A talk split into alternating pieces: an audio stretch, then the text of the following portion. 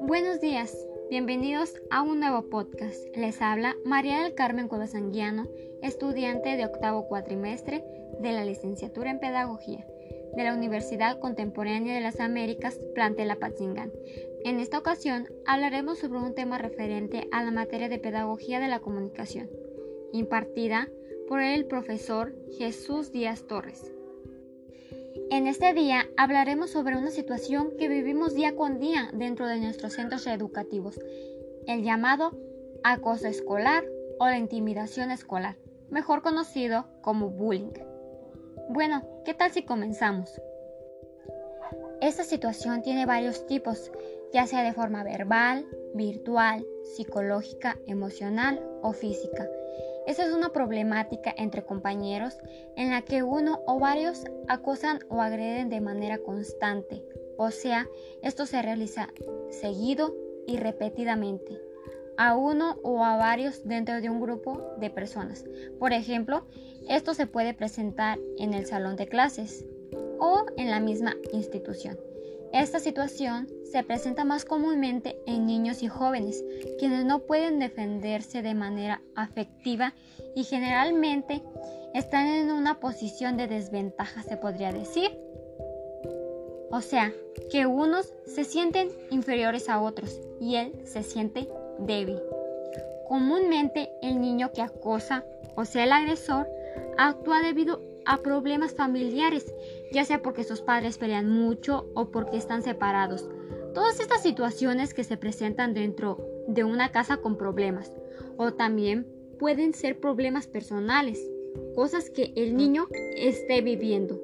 Además, la violencia, la violencia intrafamiliar y los límites que se ponen en casa. Todos estos son algunos de los muchos factores que influyen a que el agresor actúa de esta manera y esto hace que él saque su coraje contra otros. Esto sucede por diversos factores, ya sea por sus preferencias, comportamientos, creencias y una infinidad de situaciones que los acosadores escolares, de cierta forma, lo toman como una burla. Esto se debe a la poca tolerancia por la diversidad del individuo. Lo que ellos quieren es que todos se parezcan a ellos y no tienen consciente de que no todos somos iguales, que todos tenemos diferentes gustos, preferencias y creencias. Es necesario fomentar el respeto para la formación de cada uno de nuestros niños y jóvenes. Por eso es necesario aceptar a todos tal como somos, no nos debe de importar su color de piel, la forma en cómo se viste o simplemente sus rasgos físicos. No, no se debe de pretender cambiar a nadie. Se, se deben de aceptar tal como somos. Una pregunta que siempre me he hecho. ¿Cómo se debe de abordar un caso de acoso escolar dentro de una institución educativa? Bueno, Primero que nada es importante que tengamos presente que el acoso o intimidación escolar es un tema que a todos nos debe de importar.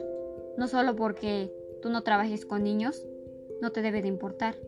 En este sentido tiene un, gran, un valor muy importante la familia y el contexto educativo, ya que estos dos lugares es donde el niño pasa la mayor parte de su tiempo y es necesario educar a los niños y a las niñas en valores como es el respeto al prójimo, la empatía, o sea que se deben de poner en los zapatos del otro cuando está pasando una situación y la tolerancia.